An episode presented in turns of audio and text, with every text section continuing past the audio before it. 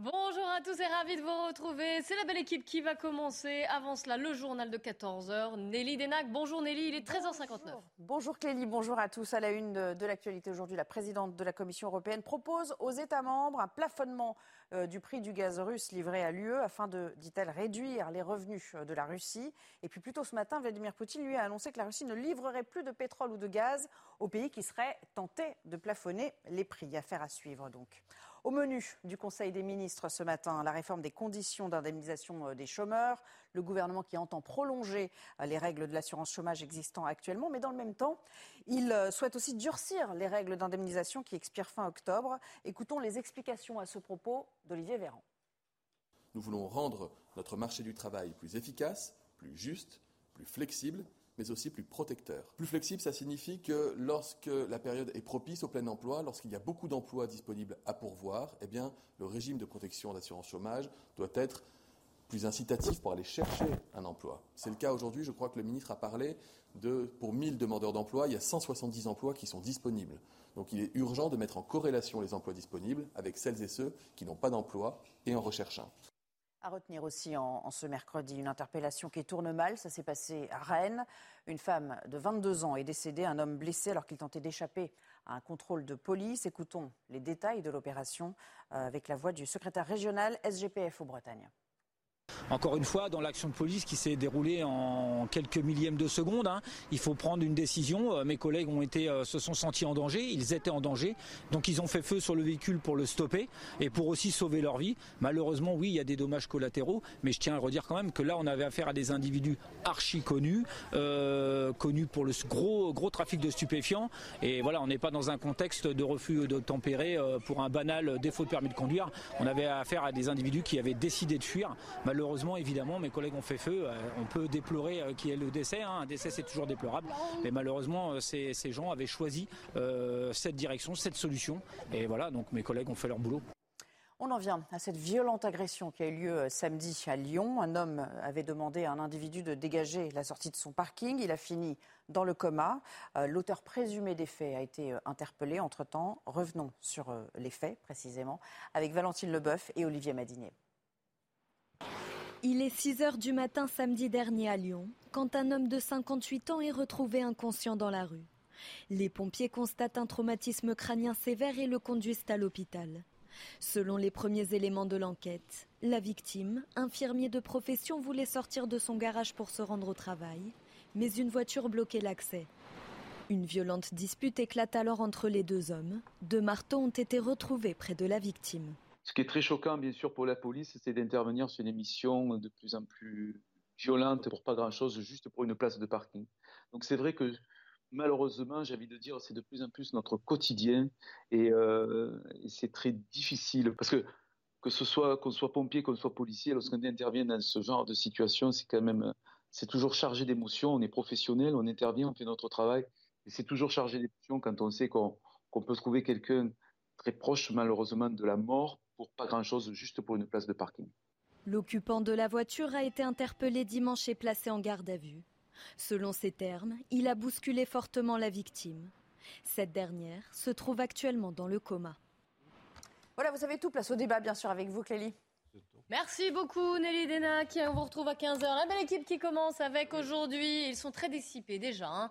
Marc Menant, bonjour. Elle ne pas, hein, C'est Marc qui est dissipé. C'est Marc qui est dissipé, toujours. un autre délateur. Yvan Réaufol, bonjour. Et Jean-Claude Dacier, sage élève Oh, Dacier qui incarne, de la sagesse, pardon. Au contraire, je pense incarner un peu le bon sens. On verra ça, on verra ça dans le débat au sommaire aujourd'hui après la polémique et son humour sur le char à voile, les excuses de Christophe Galtier, l'entraîneur du PSG. Alors on se pose la question, est-ce qu'on vit sous une nouvelle dictature écolo? Comment expliquer qu'un meurtrier condamné bénéficie d'une permission de sortir au bout de 10 ans, ce qui a abouti, dans le cas dont on parle, à une récidive? Vous entendrez le témoignage fort de parents de victimes. Les actes anti-religieux sont-ils en augmentation? Des tags antisémites et une agression de deux jeunes à la sortie d'une église relancent le débat. Enfin, durcir quand ça va bien, assouplir quand ça va mal, c'est le projet de réforme de l'assurance chômage du gouvernement et ça fait polémique. Mais avant cela... On va commencer par euh, ces chiffres. Plus de bleu, 8500 euh, postes de policiers et gendarmes supplémentaires en 5 ans, dont 3000 dès 2023. Voilà ce qui a été annoncé voilà pour les chiffres annoncés hier par euh, la Première ministre Elisabeth Borne.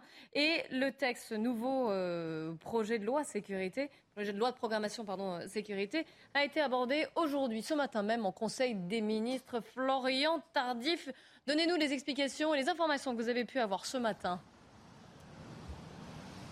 Oui, tout à fait. Euh, ce projet de loi prévoit une enveloppe clélie euh, budgétaire de 15 milliards d'euros, 15 milliards d'euros euh, sur 5 ans, un effort budgétaire important qui permettra, et vous en avez fait état à l'instant sur ce plateau, d'embaucher 8500 policiers et gendarmes supplémentaires d'ici la fin du quinquennat, dont 3000 dès l'année prochaine. Tout cela pour répondre à cette promesse tenue par Emmanuel Macron durant la campagne de 2022, campagne présidentielle, de doubler le nombre des forces de l'ordre sur le terrain. Il faut plus de bleus, avait-il dit, dans nos rues. Alors à quoi vont servir ces nouvelles euh, unités? Euh, Premièrement, à la lutte contre la délinquance dans les euh, grandes métropoles ainsi qu'à la lutte contre le trafic de drogue. Deuxièmement, à la lutte contre les cyberattaques qui sont redoutées lors de l'organisation de grands événements comme l'événement des Jeux Olympiques de 2024. Et troisièmement, à la sécurisation justement de ces grands événements prévus très prochainement en France, la Coupe du Monde de rugby et les Jeux Olympiques 2024. Tout cela pour éviter, vous l'avez compris, de répéter le fiasco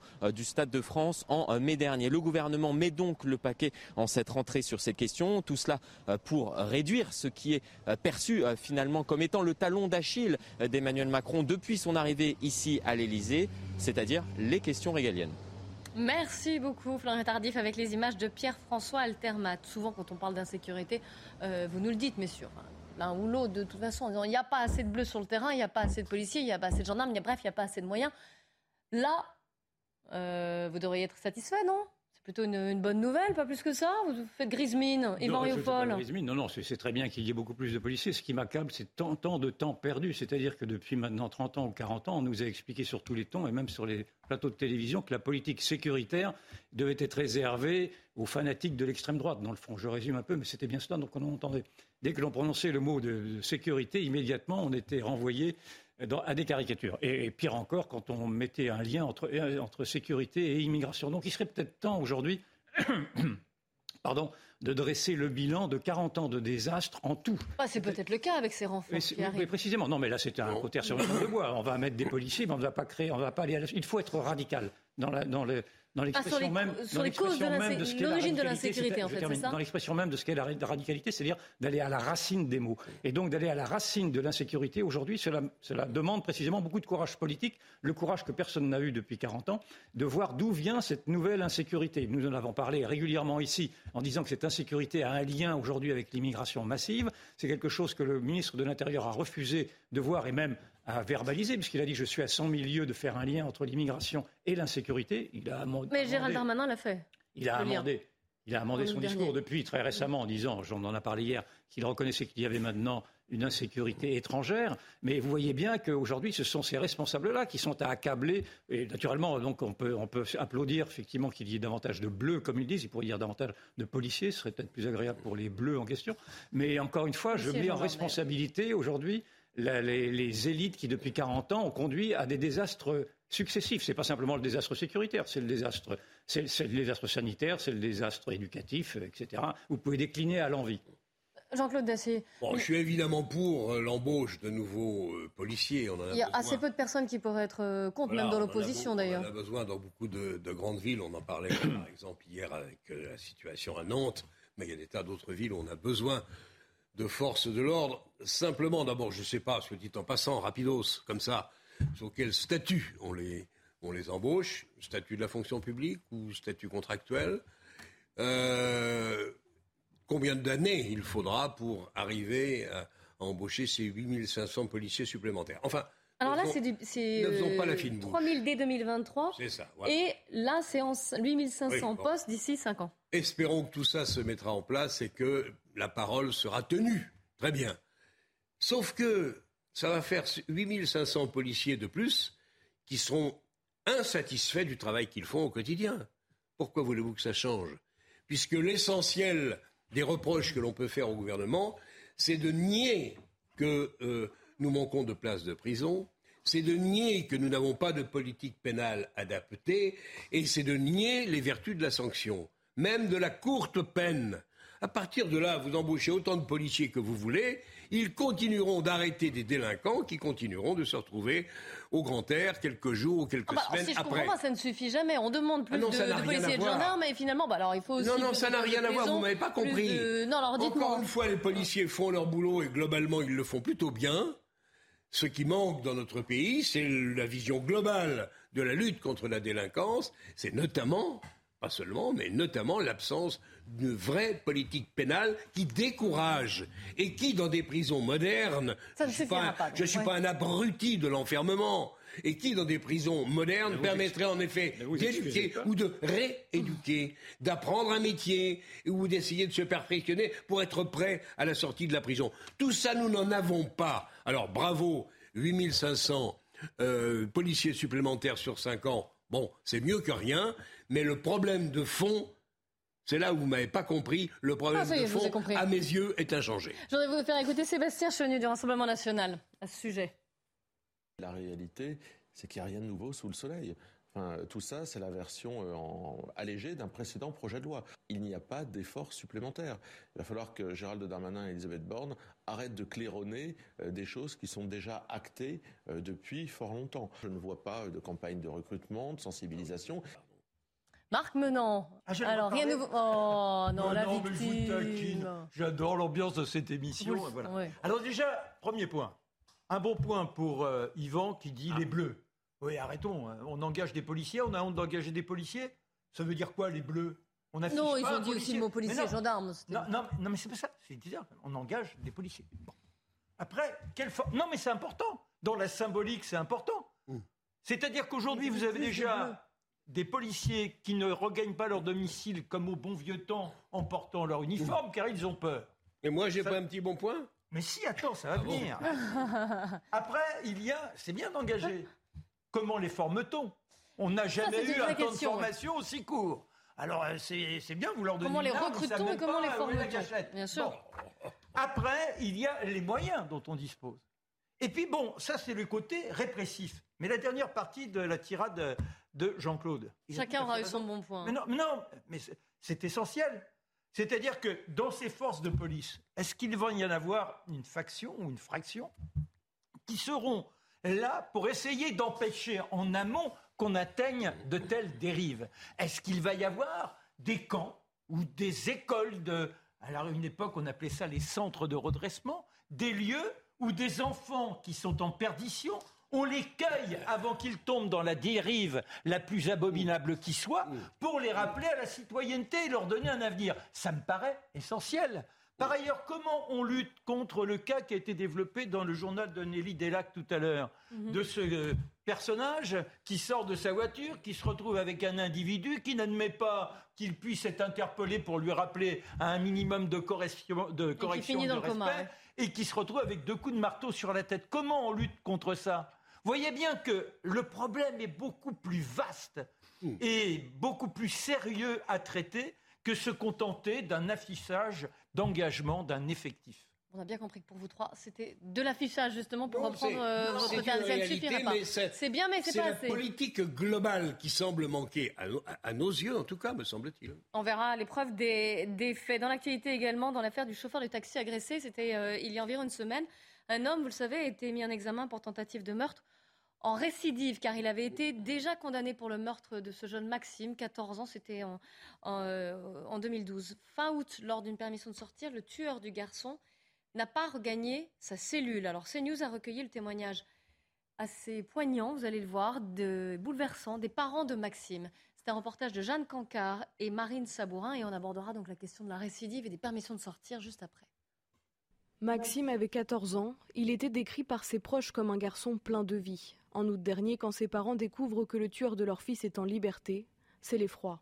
Euh, aujourd'hui, comment on le vit euh, Oui, dans la colère, ça c'est sûr, tous les trois. Euh, dans la peur, je le redis vraiment, tous les trois, dans la peur. Et clairement, et encore plus notre fille, Pauline. Dix ans après la mort de leur fils, c'est à présent un sentiment d'injustice qui prend le dessus. On a toujours l'impression que nous, on doit se taire, on doit accepter les choses, ça fait remonter beaucoup de choses. on a eu la première, la perte de notre fils, la deuxième, le procès où il nous a ignoré, où il a joué avec tout le monde, et la troisième aujourd'hui où on recommence. Et ses parents se sentent aujourd'hui totalement abandonnés. Personne d'ailleurs depuis cette affaire n'a pris contact avec nous pour nous expliquer euh, bah voilà ce qui s'est passé, on l'a laissé sortir. Euh, non, euh, apparemment c'est normal au bout de dix ans qu'on ait une permission de sortie. Après l'emprisonnement du meurtrier de Maxime, ses parents avaient pourtant prévenu s'il est en liberté, il s'en prendra à quelqu'un d'autre.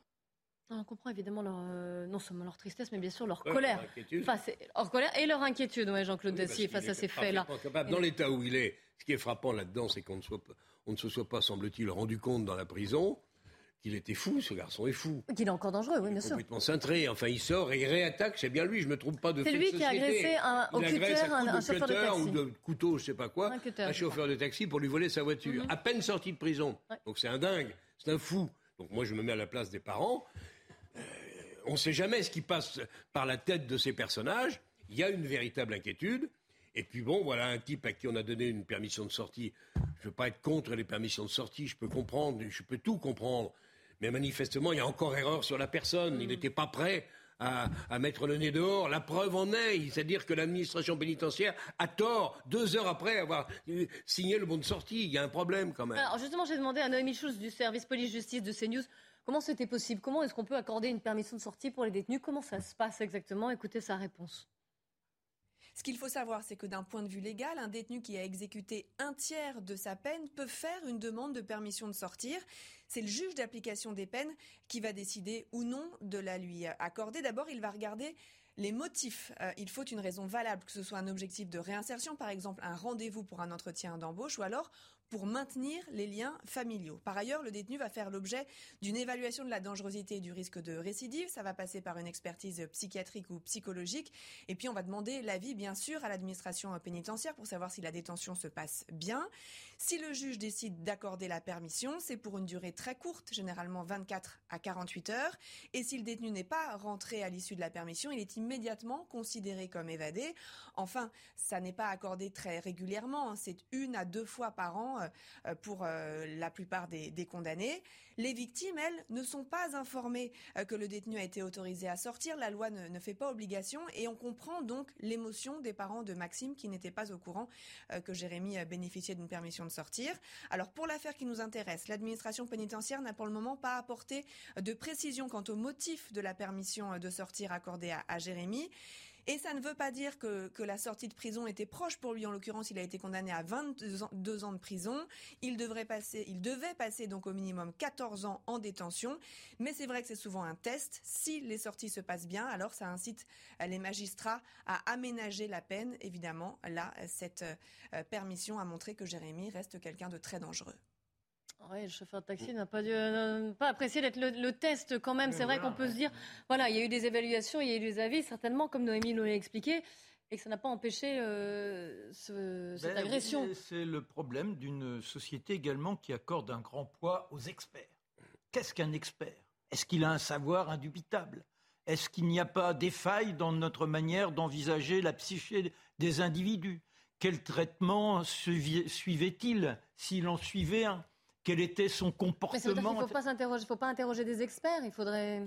Non, mais je ne sais pas, euh, je sais pas s'ils sont plusieurs. Le problème, oui, il y a l'administration pénitentiaire, il y a un juge. Oui, non, mais non, mais là, là, quand on parle des experts, je pense que c'est un psychiatre ou quelque chose comme ça. Mais comme il y a une difficulté de pouvoir véritablement, je dirais, arriver à pénétrer Hmm. la mécanique de notre psyché, il faudra au moins deux ou trois experts que l'on puisse débattre. Parce que sinon, c'est quand même extraordinaire de dire bon, bah oui, il lui reste encore 14 ans, tentons l'expérience de voir s'il va bien se comporter, pas bien se comporter. Là, il y, a une folie. Après, il y, a un point sur lequel je pense qu'il faut faire attention aussi comment ne pas comprendre la douleur de ses parents Bien sûr.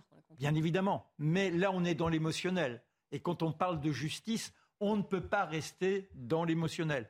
Je, compatis complètement à la douleur de ces gens et je pense que malheureusement ce fardeau, ils l'auront toute leur existence. Comment perdre un enfant de 10 ans Rien qu'en voyant les photos, on est touché, on est en empathie et, on se dit ça c'est brisé. Au nom de quoi?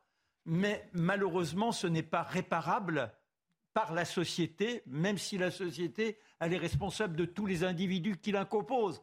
Malheureusement, il y a beaucoup de failles chez nombre de ces individus qui la composent. Je voudrais vous faire écouter Louis Elio, qui était l'invité de Laurence Ferrari ce matin dans la matinale. Lui, il met en cause, il pointe du doigt la responsabilité des juges. La France, par idéologie, choisit toujours le camp euh, des, auteurs et jamais celle des victimes, des criminels, jamais celle des victimes. Pour le cas présent, euh, moi je regarderai le juge qui a mis en liberté euh, cette personne et peut-être à l'avenir pointer la responsabilité des juges.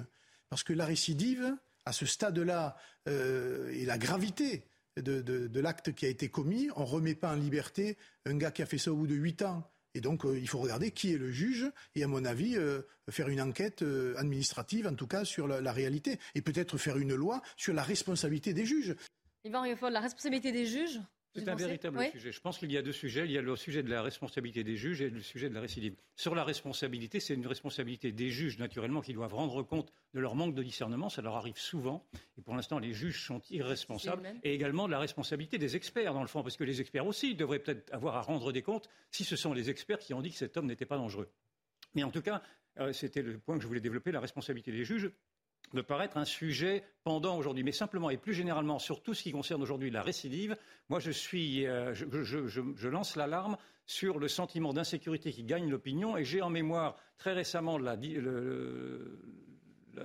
qu'a dit euh, David Linard, le maire de Cannes, disant, parlant de cette vieille dame qui a été bousculée par trois jeunes récidivistes, si ça avait été ma mère, je serais sans doute en prison. Mm. Cela veut dire qu'il que monte également aujourd'hui dans l'opinion un sentiment d'autodéfense mm. qui, qui, tente à pallier les insuffisances des juges, des experts, de la collectivité en règle générale. Et c'est à ceci qu'il va falloir se, prévaloir, se, préparer peut-être et se prévaloir, se, prémunir, pardon, si on veut éviter naturellement ces actes d'autodéfense-là. Mais je pense qu'aujourd'hui, la, faillite de l'éducation, de mm.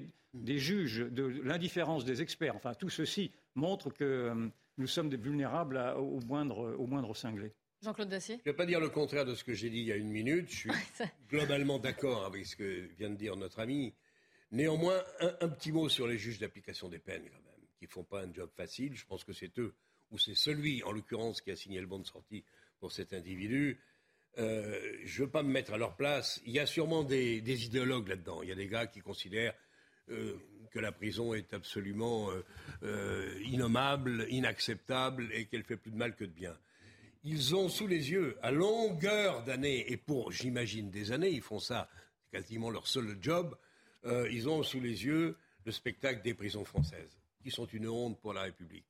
Et je leur pardonnerai simplement de temps en temps, à condition que ça se produise pas trop souvent, la tentation d'essayer quelque chose, quand on est juge d'application des peines et qu'on a le spectacle de l'enfermement des détenus, 67 ou 70 000 pour 60 000 places, c'est une absolue. Euh, euh, je ne pardonnerai pas aux idéologues, mais je peux pardonner au juge d'application des peines qui dit Ah, essayons sur celui-là. Là, il s'est lourdement trompé. Je ne sais pas s'il sera sanctionné ou pas. Mais que, voilà, il faut. Je suis d'accord avec ce qui a été dit sur les experts et sur les juges, mais mettons-nous une seconde mmh. aussi à la place des juges d'application des peines. Il faut un boulot de de je ne dirais pas le mot, mais j'y pense. Allez, on reste ensemble.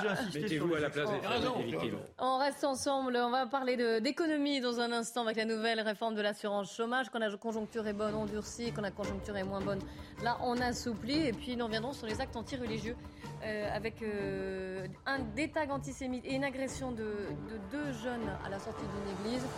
On y reviendra, on en débattra. Restez bien avec nous sur CNews.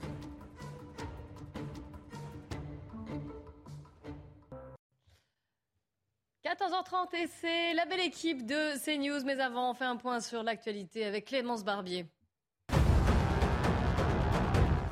Une opération anti-drogue qui tourne mal. La nuit dernière, une femme de 22 ans a été tuée et un homme de 26 ans blessé par un policier alors qu'il tentait d'échapper à un contrôle. Pour stopper leur fuite, un policier de la BRI a utilisé son arme et a tiré sur le conducteur ce qui a touché la passagère. Le policier a été hospitalisé et le conducteur placé en garde à vue. Le président de l'UDI, Jean-Christophe Lagarde, placé en garde à vue. Il est interrogé dans le cadre de l'enquête sur les fausses accusations ayant visé le couple de députés LFI Raquel Garrido et Alexis Corbière. En juin dernier, le couple était accusé d'avoir exploité une femme de ménage sans papier dans un article du Point, ce que les deux élus avaient aussitôt démenti. L'entraîneur du PSG dit regretter une blague de mauvais goût. Christophe Galtier avait ironisé en conférence de presse lundi sur le recours au char à voile dans les déplacements des joueurs au lieu d'avions privés très émetteurs de carbone. Il avait été vivement critiqué pour avoir ironisé ce mode de déplacement qu'on ne peut plus rien dire Justement, on en parlera à propos de cette, euh, cette blague de Christophe Galtier qui est très mal passée. On parlera aussi des actes anti-religieux. Avant cela, avec la belle équipe du jour, à savoir Marc Menant, Jean-Claude Dessier et Yvan Riofol, on va aborder la question de l'assurance chômage avec un coup d'envoi d'une nouvelle réforme. Merci Eric Deric Maten du service euh, économie de CNews de nous avoir rejoints. Vous allez nous expliquer, euh, c'est une réforme ajustable. Alors, si vous voulez que je résume vraiment la réforme, s'il vous plaît. Si la situation économique est bonne, on baissera les avantages liés aux allocations chômage. Si elle se dégrade, on restera généreux. Vous voyez C'est pour ça que les patrons, quand je les ai interrogés tout à l'heure, j'ai voulu savoir avoir un mm. peu leur avis. Ils m'ont dit là, il y aura des. On est en train de réparer les wagons au lieu de réparer les locomotives. C'est un peu ce qu'ils m'ont dit. oui, parce que quels seront les critères aussi? Oui, exactement. À partir de quand elle est bonne, cette conjoncture? À partir de quand elle est mauvaise? Exactement. Et même dans les régions. Euh, si une région, par exemple, a plus de mal qu'une autre, est-ce qu'un chômeur euh, qui habite à la limite du département aura des meilleures indemnités parce que euh, ça va mal? Et puis à côté, comme ça va bien, oui, c'est très compliqué. Et surtout, c'est pas dit que ce soit voté parce que il faut que d'abord, il faut avoir dans la poche les syndicats. Et je peux vous dire qu'aujourd'hui, c'est pas gagné parce que le côté paritaire où les syndicats mettent leur avis et veulent peser dans la balance, et eh ben là, c'est complètement oublié actuellement. Le MEDEF même dit que euh, c'est pas simple à faire passer cette mesure, le MEDEF, hein, parce que euh, les syndicats, c'est pratiquement sûr, refuseront de se mettre autour de la table, hein, parce qu'il y a vraiment un blocage CFDT et CGT. Là, ils vont même en faire une, la raison d'une lutte, un motif de lutte. Hein.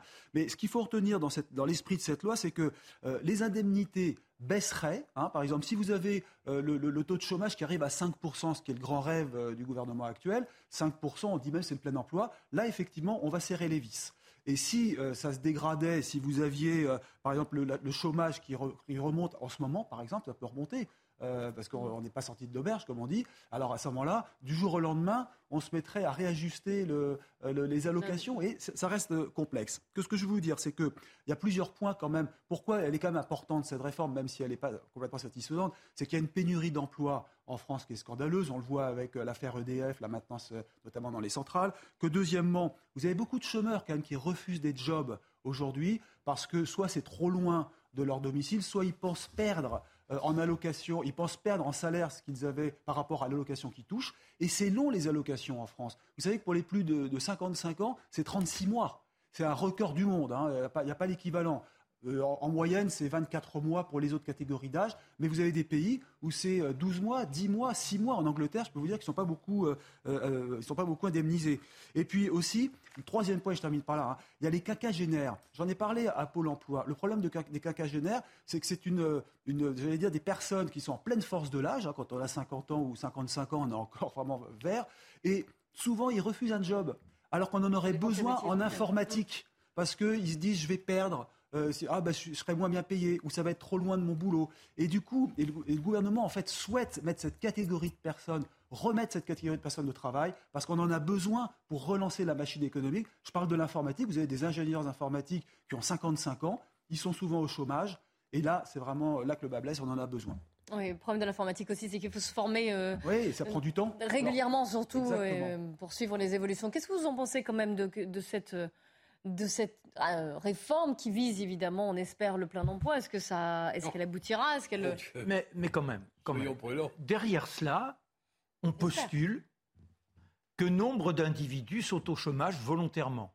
Or, dans la catégorie que Éric Derick Maten vient de mettre en exergue, à savoir les plus de 50 ans, combien sont jetés des entreprises? Parce qu'ils finissent par coûter trop cher. Mais ces gens-là, ils avaient l'expérience, ils avaient la volonté, ils se sentaient utiles et ils n'avaient pas du tout envie de se retrouver dans leur pénate à, mirer je ne sais trop quoi, les petits oiseaux et les mouches qui volent au plafond.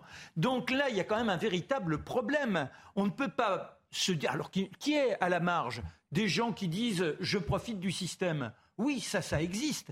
Mais globalement, ceux qui sont le plus touchés, à 80% sans doute, Ce sont des gens qui sont victimes du système. Mmh. Et là, je trouve que c'est une honte d'avoir voilà, ce type de mesures. Moi, je suis stupéfait d'entendre euh, se généraliser des témoignages de petits patrons, de petites entreprises qui disent qu'ils ne trouvent pas à bah embaucher. Ah, bah, ils ont des. C'est quand même étrange, reconnaissons Ils ont des, des, des, emplois euh, vacants et des emplois qui mm. sont relativement bien payés. J'ai mis, enfin, j'ai 10 exemples en tête, Évidemment. même dans mon entourage proche, de voisins proches qui ne trouvent pas à embaucher. Ah bah, vous voulez voir un, justement à ce propos, je vous redonne la parole juste après, mais vous allez voir un reportage, parce que c'est dans la lignée de ce que vous dites, d'Augustin Donadieu et Mathilde Ibanez sur un restaurateur qui ne trouve pas assez de personnes pour euh, maintenir son restaurant à flot. Écoutez.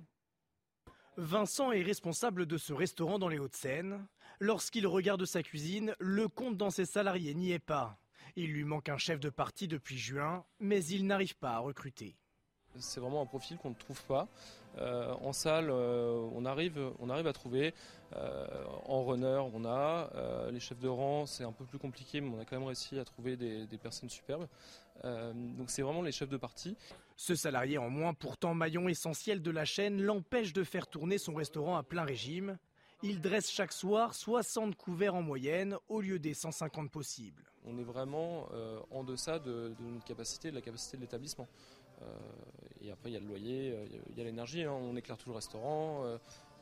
Les, fours, les fours fonctionnent quand même. Donc, on a du mal à amortir tous ces coûts.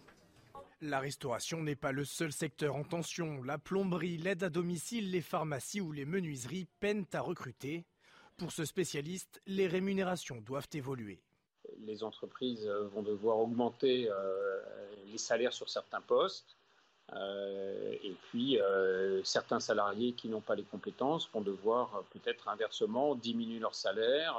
Aujourd'hui, 58% des recrutements sont jugés difficiles par les entreprises.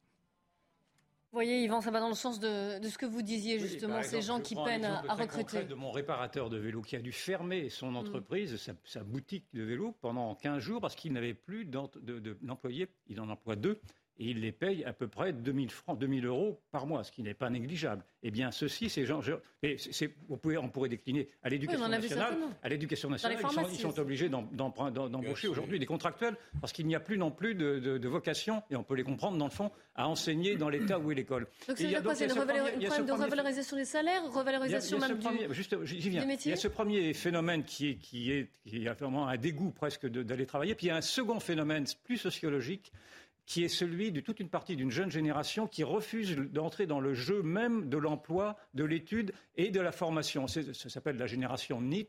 C'est not, Employment, uh, Education and Trading. Pas d'emploi, pas d'éducation et pas de formation. Ah Ce sont des jeunes qui refusent qui se mettent en, dehors du système, dans le fond. Mais c'est minoritaire. Et qui profitent, pour l'instant de l'assistanat. Et donc, c'est infinitésimal. Oui. C'est pas, c'est pas, infinitésimal. Je crois que de mémoire, c'est 20% de la jeunesse. Ce sont des études américaines qui ont été produites et qui sont tout à fait passées. de quel pays Intéressant. En général. En règle générale. Et donc, c'est un phénomène qui commence à advenir et que l'on ne veut pas voir et qui est un phénomène, dans le fond, de, désocialisation, de, refus aujourd'hui, un phénomène presque à, la Bartleby. Vous savez, c'est le, roman de, Melville. Vous savez, c'est cet homme qui refuse à un moment donné de travailler, I would prefer not to, et qui, dit je, resterai dans mon poste, mais je ne travaillerai plus. Eh bien, c'est un petit peu ce même phénomène-là qui s'observe et qui est passionnant à observer. mais qu'est-ce que vous pensez de cette réforme de l'assurance chômage alors? Un peu, un peu ajustable en fonction techniques, moi, les formes techniques.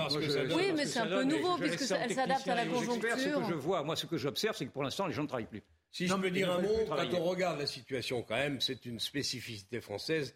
Il n'y a pas l'équivalent. Vous avez en effet, comme le dit le Figaro d'ailleurs, la pénurie de main-d'œuvre qui est le mm. cauchemar des entreprises. Et je dirais après ce que j'en pense. Euh, vous ne pouvez pas avoir 500 000, 450 000 demandeurs d'emploi ou demandes d'emploi non pourvus dans différents secteurs, à peu près dans tous les secteurs.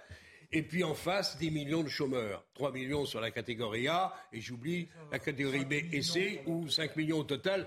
Il y a quelque chose qui tourne par rond. Alors, c'est de la matière inflammable. Hein Rien que de dire ça, je pense que je vais me faire couvrir d'injures. Néanmoins, on voit bien qu'il y a un système d'assurance chômage qui est tellement généreux qu'il n'incite pas, qu'on le veuille ou non, euh, un certain nombre de gens, pas tous évidemment, Marc a raison, à ne pas reprendre le travail parce qu'ils se débrouillent.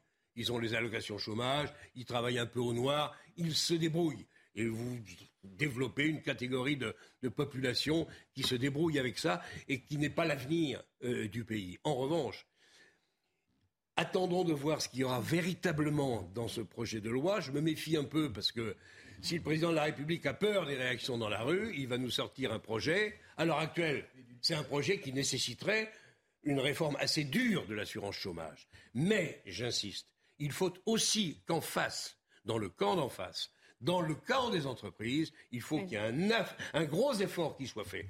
Un, sur les conditions de travail. Deux, sur les salaires à condition de ne pas remettre en cause la compétitivité des entreprises, d'où l'effort fiscal que l'État devra faire, notamment sur les taxes de production, parce que si vous fabriquez des brosses à dents qui sont invendables, vous remettez du monde ouais, mais c'est une équation difficile. Hein, c'est une équation difficile ou relativement simple si on, veut bien euh, de temps en temps prendre des décisions qui ne soient pas populaires. Je suis un peu inquiet sur la suite, nous verrons. Eric de Maten, une précision Les entreprises ont eu beaucoup de cadeaux quand même déjà. Mm. Il n'y a pas eu de, beaucoup de chefs d'État et de gouvernement qui ont fait autant pour les entreprises. Et ça continue là, ça va continuer là. Les impôts de production. Maintenant sur les salaires, c'est vrai que vous disiez tout à l'heure, euh, les gens ne sont pas assez payés. Mais euh, d'abord, dans la restauration, les salaires ont augmenté de 16%. Hein, la, convention a quand même permis une augmentation de salaire. Après, si effectivement 1500 euros, ça suffit plus pour vivre en France, c'est un autre problème. Hein, mais c'est intéressant quand même, c'est l'équation. La vraie équation, elle est là. Et je, parce que le salaire est censé nous permettre de vivre. Nicolas Dufourc, qui est le patron de BPI France, il a écrit un bouquin qui s'appelle La désindustrialisation. Il est formidable. Il dit la France a perdu 10 ans parce qu'on a pris des réformes trop tard, on a perdu du temps pendant 10 ans, et maintenant il va falloir 20 ans pour reconstruire mm. le ah pays. Et ça veut dire quoi? Remettre des gens au travail, euh, créer de... Vous savez que le, taux d'emploi en France est insuffisant. On parle toujours du taux de chômage, mais ce n'est pas ça le plus important. C'est le nombre de gens qui travaillent réellement en France. de mémoire, il est de 60% seulement sur les gens en âge de travailler, alors qu'en Allemagne, il est à 70 ou 75. Gagner seulement quelques points en taux d'emploi, vous recréez de la valeur ajoutée, vous recréez des charges sociales, des cotisations, des gens qui payent des impôts. C'est ça qui va faire tourner la machine. Oui, mais quand on gagne, alors déjà, euh, vous avez été licencié, vous touchiez 3 000 euros, 3 200 euros comme cadre dans une entreprise, vous avez 50 ans et on vous propose quoi? D'aller euh, servir dans un café. C'est pas une dégradation. mais, non, mais, non, ça se passe pas comme ça. C'est comme ça. Tu passes d'une position. Bon, mais il n'y a pas que ça. Quand on te donne 1500 euros par mois et qu'aujourd'hui, dans les grandes villes, on ne trouve pas la moindre petite pièce pour dormir le soir à 10 mètres carrés à moins de 750 euros, mais Comment mais, si, c'est une référence. mais, pas du tout. C'est pas une raison pour pas travailler. As le scooter. Mais c'est pas une question. C'est pas une question de pas travailler. C'est une question de comment tu travailles, alors que, d'ailleurs, c'est pourquoi oh. déjà le ministre de l'époque de Villepinte avait dit donnons priorité dans les foyers d'accueil à ceux qui travaillent. C'est-à-dire que l'on admet que l'on puisse travailler sans gagner suffisamment pour pouvoir se loger. Je dis que dans l'équation, ça fait partie des questions à se poser. Effectivement. Ah, oui, Eric, avant qu'on. Je voulais dire, augmenter les salaires, c'est pas si vous avez 10% d'inflation dans un pays, vous n'allez pas augmenter 10% les salaires, sinon c'est la spirale. Hein. Ça veut dire qu'après, bah, les prix de production augmentent, ça, entretient l'inflation. Et je peux vous dire qu'actuellement, c'est plutôt de limiter l'inflation qui est alors. Bah, ce qui est vrai quand même, c'est qu'on est dans un pays qui paye pas très bien ses collaborateurs. Ça, clair. Il y a eu du retard énorme. Donc un effort, et d'ailleurs le patronat y est prêt, mm. doit être fait mm. à condition, encore une fois, que ce que vous fabriquez dans vos entreprises mm. reste compétitif. Sinon, vous créez du chômage. On suivra évidemment On suivra la concertation à ce sujet parce que ce sera des, des concertations à dit le président de la République hein. aura un courage réel pour faire une réforme qui corresponde aux problèmes du pays. Et, on aura de nouveau ce, ce débat. parce que sans qu'elle soit votée, ça va sans dire. C'est encore pas là. Merci beaucoup. Euh, Eric, d'être venu euh, sur ce plateau. Euh, dans l'actualité également, déjà, c'est quatre inscriptions antisémites découvertes où? Ah ben, il y a Bussy-Saint-Georges. Ah, Bussy-Saint-Georges. C'est en Seine-et-Marne. À vrai dire, non, je, l'admets. Mais c'est pas une raison pour mal le prononcer, donc je m'excuse. Donc des tags antisémites sur toute l'actualité est euh, particulièrement sérieuse des inscriptions antisémites dans cette ville de Seine-et-Marne. Le maire, pourtant, prône le, vivre ensemble. Je vais y arriver. Hein. C'est un reportage d'Augustin Donadieu, Thibault Marcheteau, Yael Benamou. Les traces des inscriptions sont encore visibles. Lundi, la police municipale découvre ces quatre tags antisémites sous cet arrêt de bus de Bussy-Saint-Georges en Seine-et-Marne. Le président de la communauté juive de la ville est encore sous choc. C'est inadmissible, on ne peut pas accepter ça, il faut qu'il y ait une enquête, il faut qu'on les trouve. C'est jamais arrivé. Ça fait 22 ans que j'habite cette ville, il n'y a jamais rien eu. Donc euh, on, est, très étonné. Quoi. Dans la ville, les habitants s'étonnent de cet acte qui ne représente en rien leur commune. Je suis plutôt choqué parce que c'est pas. Enfin, c'est vrai que ici ça se passe plutôt bien en général. Je pense que ça ressemble pas du tout à la ville. C'est une ville qui est plutôt ouverte et du coup c'est très choquant. Et euh, bah, ça me surprend de savoir qu'il y a eu euh, ce genre de, de choses euh, dans la ville. Sur Twitter, le maire espère une réaction implacable face à de telles dérives. Le préfet, lui, condamne fermement ces inscriptions et demande à ce que ces agissements soient punis. Yvan Riofol, on est toujours abasourdi quand on voit ce genre d'inscription. Mais... Comment, comment, ce qui m'intéresse à chaque fois, c'est d'aller à la source de, ce, que produisent ces, inscriptions-là. Euh, il y a maintenant, on le sait, deux sortes au moins d'antisémitisme. Il y a le vieil antisémitisme traditionnel que le chrétien qui voyait dans le juif celui qui avait tué Jésus-Christ. Mais ce, cet antisémitisme-là est devenu résiduel. Et il y a un nouvel antisémitisme qui, sous couvert d'antisionisme et, sous, les, sous les encouragements de certains versets du Coran, voit le juif comme étant, lui, l'ennemi à abattre. Et donc, il y a un véritable antisémitisme musulman. Quel est l'antisémitisme qui a écrit quel est celui qui a écrit euh, On n'en sait trop rien. On peut deviner malgré tout que si c'est un, antisémite euh, dit d'extrême droite, dans le fond, il reste euh, presque à visiter comme une sorte de pièce de musée, car on n'en connaît pas beaucoup. Moi, je n'en connais pas qui soit à ce point versé dans cette, dans cette idéologie affreuse qui a, qui a, conduit au pire durant la dernière guerre. Donc, on peut supposer qu'effectivement, ces inscriptions-là viennent de jeunes de, la, contre-société. Maintenant, que, peut-on en faire? Simplement déplorer euh, que cette, société multiculturelle dont on nous avait dit qu'elle allait multiplier et enrichir les cultures est une société qui malheureusement, et ça cela avait été prévu par beaucoup dont j'étais, qui est une société qui va fracturer et qui va de plus en plus appeler à des, confrontations de culture et de religion et de race. Puisqu'on parle d'actes anti-religieux, ça s'est passé cette fois à Rambouillet dans les Yvelines, un dimanche soir. Euh, deux jeunes ont été agressés à la sortie d'une église. Regardez les précisions de Sophia Dolé, Amaury Boucaud, Jeanne Cancard et Prince-François Altermat. Peu après 18h30 ce dimanche, un frère et une sœur âgés de 17 et 15 ans sortent de la messe qui vient de se dérouler dans cette église. Alors qu'ils se dirigent vers la voiture familiale, ils aperçoivent un individu croisé quelques minutes plus tôt revenir, accompagné de six autres personnes. Réfugiés dans la voiture, les deux victimes parviennent dans un premier temps à empêcher les agresseurs d'ouvrir les portes. L'un d'eux aurait crié Sale raciste, sale cato, sale blanc, tu fais moins le malin. Alors que les agresseurs repartent, la sœur en profite pour courir prévenir ses parents. C'est à ce moment-là que la mère appelle la police. Mais entre-temps, trois des individus reviennent au niveau de la voiture et parviennent à asperger le garçon de 17 ans avec une bombe à poivre, en profitant d'une fenêtre restée entr'ouverte, et lui assènent également des coups au visage. Deux individus sont finalement interpellés à quelques mètres des lieux de l'agression. Auditionnés, ils disent connaître la victime et expliquent que leur acte fait suite à un différend remontant à plusieurs semaines, mais réfute toute motivation raciste. De son côté, le garçon de 17 ans dément connaître ses agresseurs. Les deux mises en cause seront présentés à un juge pour violence en réunion, l'un d'eux avec arme, et la circonstance aggravante de l'appartenance réelle ou supposée à une religion a été retenue. Je voudrais vous montrer des chiffres, euh, justement, des infractions à caractère raciste, xénophobe ou anti-religieux sur le territoire français. Les chiffres datent de 2021. C'est le ministère de l'Intérieur qui, les, euh, qui les donne. 12 500 infractions, vous le voyez, 6 300 crimes ou délits, 6 200 contraventions. Par rapport à 2019, le nombre de crimes ou délits à caractère raciste enregistrés par les services de sécurité a augmenté, 13%. Hein, Celui des contraventions, 26%. Marc Menant, non, mais vont à raison. C'est-à-dire qu'aujourd'hui, on a favorisé le multiculturalisme. On avait eu la chance d'être précédé par des ancêtres merveilleux qui avaient réussi à faire en sorte que nos esprits s'émancipent des carcans religieux. On était arrivé à la loi de 1905, on avait pacifié les rapports entre les catholiques qui avaient parfois tendance à être extrêmement virulents et puis les républicains qui leur répliquaient. Enfin, la France était apaisée. Et aujourd'hui, eh bien voilà, au nom de je ne sais trop quelle euh, tolérance qui n'est pas une tolérance, qui est une lâcheté, on a effondré la laïcité, on a favorisé cette montée euh, du culturalisme et en particulier de la religion islamique. Quand j'entends des jeunes musulmans qui disent en France, nous sommes, nous, victimes d'avoir une foi et d'avoir un engagement religieux, Jamais, jamais il n'y a eu ça.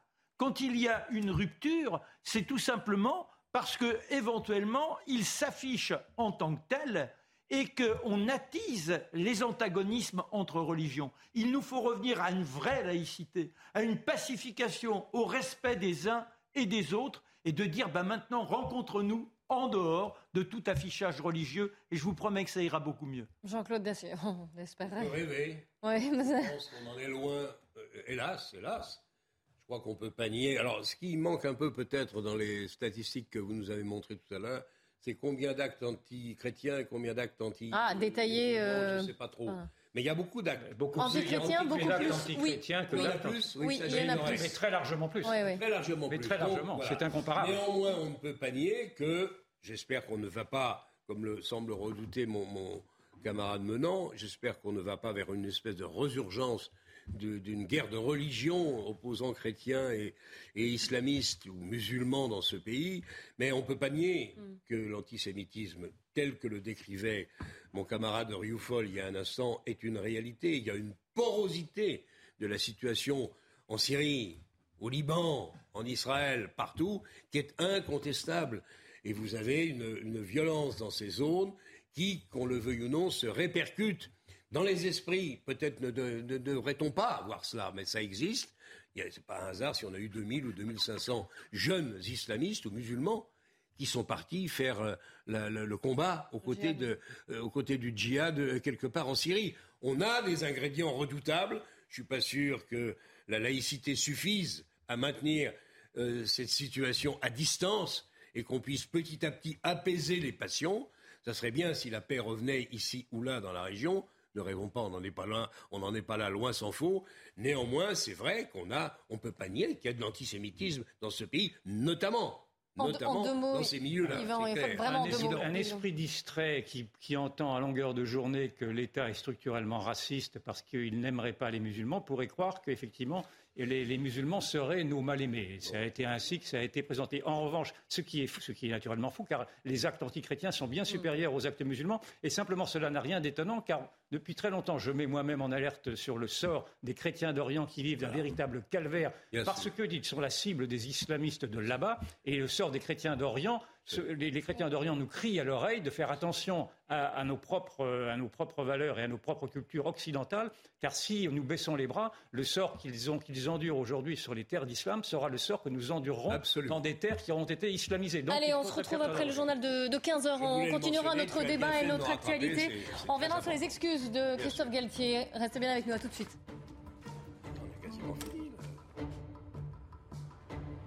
C'est News, il est 15h. Bonjour à tous. Avant le débat de la belle équipe, le journal Nelly Denac. Bonjour Clélie, bonjour à tous. On va commencer avec le Conseil des ministres qui a eu lieu ce matin.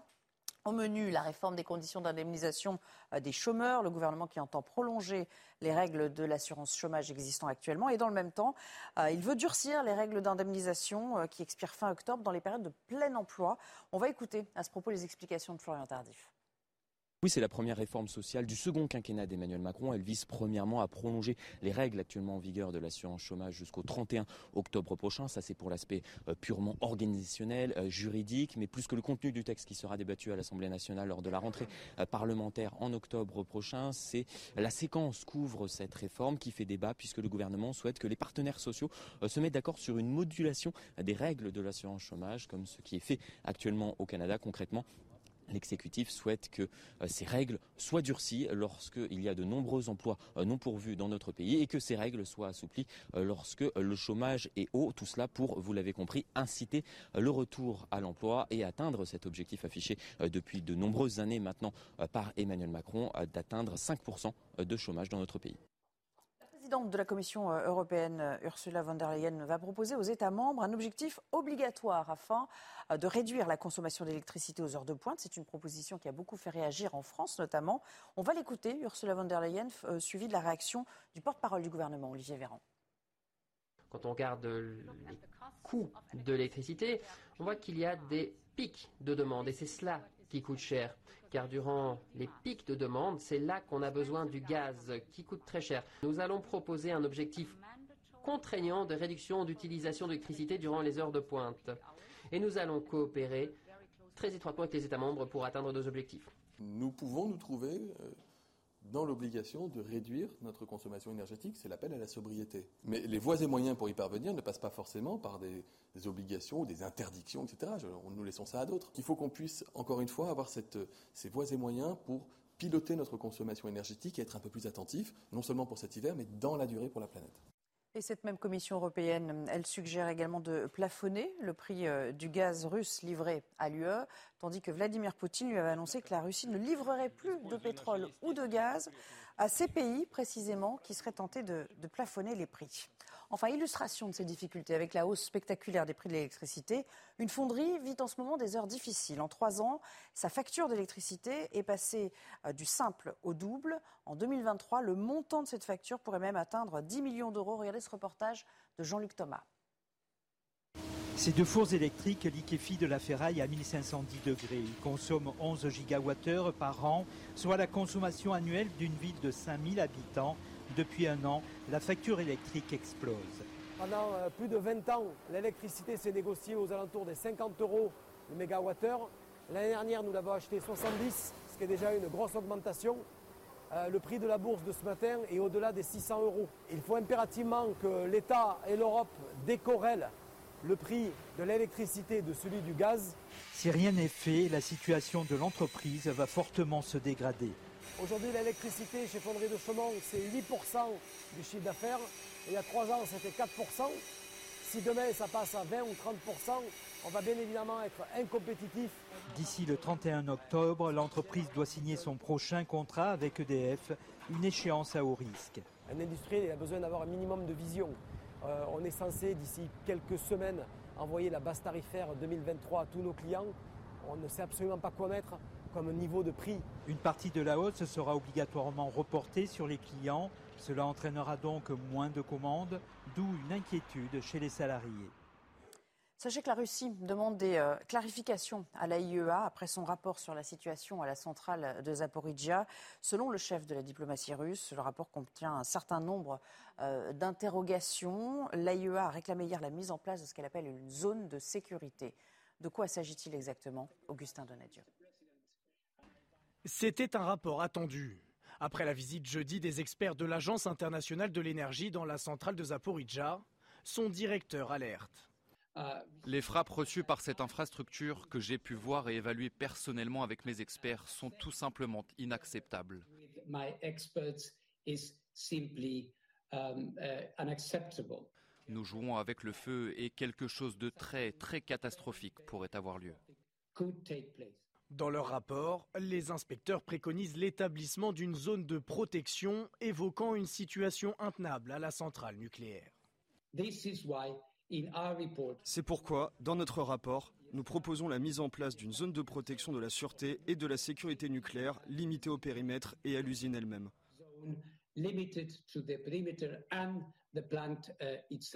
L'agence note par ailleurs les conditions extrêmement stressantes dans lesquelles travaille le personnel ukrainien sous le contrôle des troupes russes. Deux experts de l'AIEA resteront sur place de façon permanente, de quoi peut-être rendre possible un rallumage de la centrale. Voilà pour l'essentiel. Place au débat avec vous. Merci beaucoup Nil Denac, la belle équipe qui reprend avec aujourd'hui Yvan Rioufol, Marc Menant et Jean-Claude Dacier. Allez, on revient sur ces excuses maintenant de Christophe Galtier. On en parlait hier après ses propos, ses déclarations sur les trajets du, PSG et l'humour de Christophe Galtier qui a été très mal pris en disant qu'il allait étudier la possibilité d'utiliser les chars à voile pour transporter les joueurs. Écoutez ses excuses hier. Ce sont des propos... Euh, Évidemment que ce n'était pas le moment de faire, euh, je, le, regrette. Aujourd'hui, on ne peut pas faire euh, de l'humour ou c'était une blague de mauvaise qualité et pas au bon moment. Mais croyez-moi, je suis concerné sur euh, les problèmes de climat, problèmes de, notre planète. Et je sais la responsabilité que nous avons. J'ai entendu beaucoup dans la journée qu'on était hors sol. C'est faux. On n'est pas hors sol. On est très lucide simplement. Évidemment que c'était pas à ce moment-là que cette blague, elle, arrive au mauvais moment, elle est de mauvais goût. Je le regrette. Alors, Yvan, déjà, hier, vous nous parliez de dictature écologique euh, après ces oh, propos, mais alors là, maintenant, des excuses. De religion, de religion écologique, et là, on est dans la contrition, dans le mea culpa. Je trouve ça grotesque, je trouve ça ridicule. il n'aurait jamais dû s'excuser pour vous Non, il n'aurait pas dû s'excuser, bien sûr que non. On ne s'excuse pas, on ne s'excuse pas de rire. Pardon, mais vous vous rendez compte un petit peu dans quel, dans quel moment nous vivons aujourd'hui avec cette, cette écologie punitive qui supporte même pas le, moindre trait d'humour. Enfin, ce sont des ayatollahs, en effet. Et donc, je pense qu'il a eu, il a eu tort. Enfin, je comprends bien qu'il a dû avoir des pressions considérables et que même s'il n'en pense pas moins, il est obligé de faire bonne figure. même, vous avez vu hier, même la première ministre a, abordé la question. Mais, précisément, ils n'ont rien d'autre à faire aujourd'hui que de traquer les dissidents. On est dans la religion, on est dans, on est dans le, Écoutez Elisabeth Borne, écoutez Elisabeth Borne. Le pire du sectarisme catastrophiste. On est, c'est une, c'est une mentalité sectaire. Elisabeth Borne hier. Je pense que c'est important qu'ils réalisent dans quel monde on est, qu'ils prennent conscience qu'il y a une crise climatique qui n'est plus une hypothèse pour demain, mais qui est une réalité maintenant, qu'on a tous vécu avec la canicule, avec la sécheresse, avec les incendies cet été, et que chacun, chacun doit être bien conscient du monde dans lequel on vit. Donc moi, je les appelle à prendre pleinement conscience de cette situation. Yvan, oui, juste, juste, un mot pour dire que c'est quand même Madame Borne qui, en 2019, sous la pression des Verts et des écologistes, a fermé, avec Emmanuel Macron, Fessenheim. Elle n'a pas pris conscience du fait qu'elle s'était trompée de cette, décision et elle continue à vouloir euh, avaliser cette, cette idéologie verte dont elle dit qu'elle veut également partager sa radicalité. On est chez les fous. il, y a, il y, a, un point sur lequel, bon, globalement, je suis d'accord avec euh, mon camarade Youfol, mais il y a un point qui, qui obligeait Galtier à se livrer avec la componction nécessaire aux excuses qu'il a présentées il y a un instant, il y a un instant, c'est que ces patrons sont des Qataris et que où a lieu la prochaine Coupe du Monde de football? Au Qatar. Qui a décidé qu'elle irait au Qatar, cette Coupe du Monde? Je ne citerai personne, mais un ancien président de la République, un ancien patron de l'UEFA. Il y a eu des gens qui ont décidé, à tort ou à raison, d'organiser, pourquoi pas, cette Coupe du Monde au Qatar? Sauf que les Qataris, avec la température qu'il fait, ont organisé tout ça en décembre prochain. Et qu'on a climatisé les stades. Alors moi, je veux bien qu'on fasse, qu'on fasse les gros yeux à Galtier, qui a été maladroit, tenu de la situation que je viens de décrire. Mais je veux dire, qu'est-ce qu'on va dire quand la clim va tourner à plein régime dans les différents stades du Qatar ben, pour permettre au match et aux jeux de se dérouler à peu près normalement? On est dans dans la fabulation, dans, on, regarde en l'air et on fait comme si, bon, c'est la vérité du jour. Simplement, je le disais hier et je le répète, le discours écologiste s'est imposé. Quand vous, prenez, quand vous promettez la fin des haricots à la planète, quand vous dites vos enfants vont mourir et vos petits-enfants, ça vaudra pas mieux, qui êtes-vous pour remettre en, cause une question pareille? Tout ça, un an d'été, effectivement. Bien sûr qu'il y a un réchauffement climatique je fais confiance au genre humain pour euh, prendre les décisions qu'il faudra, les bonnes décisions, pour euh, faire en sorte qu'on règle le problème ou tout au moins qu'on apprenne à vivre avec. Une décision, c'est une chose. Oui. On n'ait plus le droit de rire, c'est quand même incroyable. Ah, mais je suis bien d'accord. Non, non, mais c'est monstrueux. C'est-à-dire que moi, j'ai été forgé, ça va peut-être euh, offusquer certains. J'avais à peine 20 ans et je lisais Charlie Hebdo. Mais au début de Charlie Hebdo, c'était même d'abord Harakiri. Oui. C'est là que j'ai appris la dérision, même si parfois je trouvais qu'ils allaient loin. Et j'ai compris que si on n'était pas capable de cette démesure dans l'humour, il n'y avait plus d'être humain, il n'y avait plus de pensée. Eh bien aujourd'hui, il serait temps de rééduquer les uns et les autres à ce goût du rire, et le goût du rire se fait toujours au dépens de quelque chose. Et ce n'est pas parce qu'on est malveillant, non, il y a une nécessité. Si vous allez dans un hôpital Oh, que de rire qui malheureusement pourrait offusquer les malades, mais c'est la seule, la seule façon de pouvoir supporter l'horreur que l'on doit traiter au quotidien. Ça, c'est déjà le premier point. Et alors que M. Galtier, je le comprends sans doute, mais peut-être au nom de son salaire, soit obligé d'être dans cette contrition, je, je, souffre pour lui. Et puis maintenant, alors allons plus loin, il faut prendre des mesures. Il n'y a plus un seul match de football en public. On revient au petit stade à, la, nuit, la, nuit. à la Garenne-Beson. Il y a des caméras de chaque côté, chacun regarde devant son téléviseur, mais il n'y a pas 100 000, 200 000 personnes. Vous imaginez l'énergie qui est nécessaire. Il n'y a plus d'avion du glam. Et puis alors, moi qui suis fou des 24 heures du Mans, qui les écoute, il n'y a plus de course automobile, il n'y a plus de course moto, et il n'y a même plus de défilé militaire. Et il n'y a plus de bateaux à Saint-Tropez. Voilà, et il n'y a plus, alors tiens, à propos des bateaux... Attention à vos blagues. Aujourd'hui, Attention à le, vos grand blagues. drame, le, le grand drame du tourisme de masse, avec ces monstres de bateaux qui viennent 10 000 personnes à bord, qui sont des gabegies d'énergie et des centres de pollution, on arrête tout, il n'y a Est-ce que je vous fais écouter Yannick Jadot Vous verrez que le Quand football même. aura lieu l'après-midi pour éviter d'éclairer les stades la nuit. Vous Ouais. allez voir qu'on va mettre les matchs de football, peut-être pas la saison prochaine, mais bientôt, euh, le- à l'après-midi, à 15h ou à 14h30. Ça risque de poser Nous un problème au travail. Mon cher Marc, c'est la seule chose que je voulais dire, à une religion écologique. Mets-toi ça dans la tête. Ah, vous êtes d'accord avec une Yvan Rioufol, alors religion écologique. Alors, Yvan, vous avez trouvé, vous avez convaincu, vous avez fait deux adeptes. Bienvenue, bienvenue au club. À la place de la Formule 1, nous Non, mais quand même, il y a des problèmes. de Non, mais pour- Des non, mais je pense que Non, nous mais- ne sommes plus en démocratie, nous sommes en idiocratie, franchement. Dans- dans Non mais quand courses, même, on peut on pas nier qu'il y ait des problèmes, on peut pas, on peut pas nier qu'il y a un, moment de tension en plus sûr, en ce moment et que sa blague pouvait tomber mal. peut Il y a des, d'abord, une blague ne tombe jamais mal. elle peut être maladroite. une blague ne tombe Bon. Mal. Ça peut blesser, mais le propre de la vie, c'est d'accepter d'être blessé. Ça, c'est le premier point. Sinon, il n'y a plus de rapports humains. Le deuxième point, s'interroger sur le climat, oui. S'interroger sur les déplacements fouine, du- Moi qui passe mon temps dans, dans- dans l'histoire, j'évoquais hier Colbert et toute la petite ère, la petite ère glaciaire et, et des périodes. N'oubliez pas quand vous allez du côté de Lyon-sur-Mer et que vous êtes confronté à ce que l'on aura trouvé de traces de l'humanité vers 10 000 ans. Il n'y a pas si longtemps que ça. Vous avez des lions, vous avez une faune, une faune équatoriale, etc. Donc Oui, le mais s'interroger, mais justement, mais s'interroger quand même sur le déplacement des sportifs, d'ailleurs pas que euh, les footballeurs, bon. ça peut être intéressant. C'est pas totalement idiot non plus de se poser la question. Euh, si, ça c'est complètement idiot. fait deux jours qu'on parle de cette blague. Voilà. Ça mais on a quand même le droit d'en rire. C'est même si une on pose des religion. questions. Alors on termine avec le C'est une sourire. religion, et donc on a intérêt à se tenir à carreau. Merci religion. Beaucoup. Euh, la religion, c'est demain on dès n'a pas le droit 14h, de la belle le équipe. hein. On va instituer une nouvelle religion.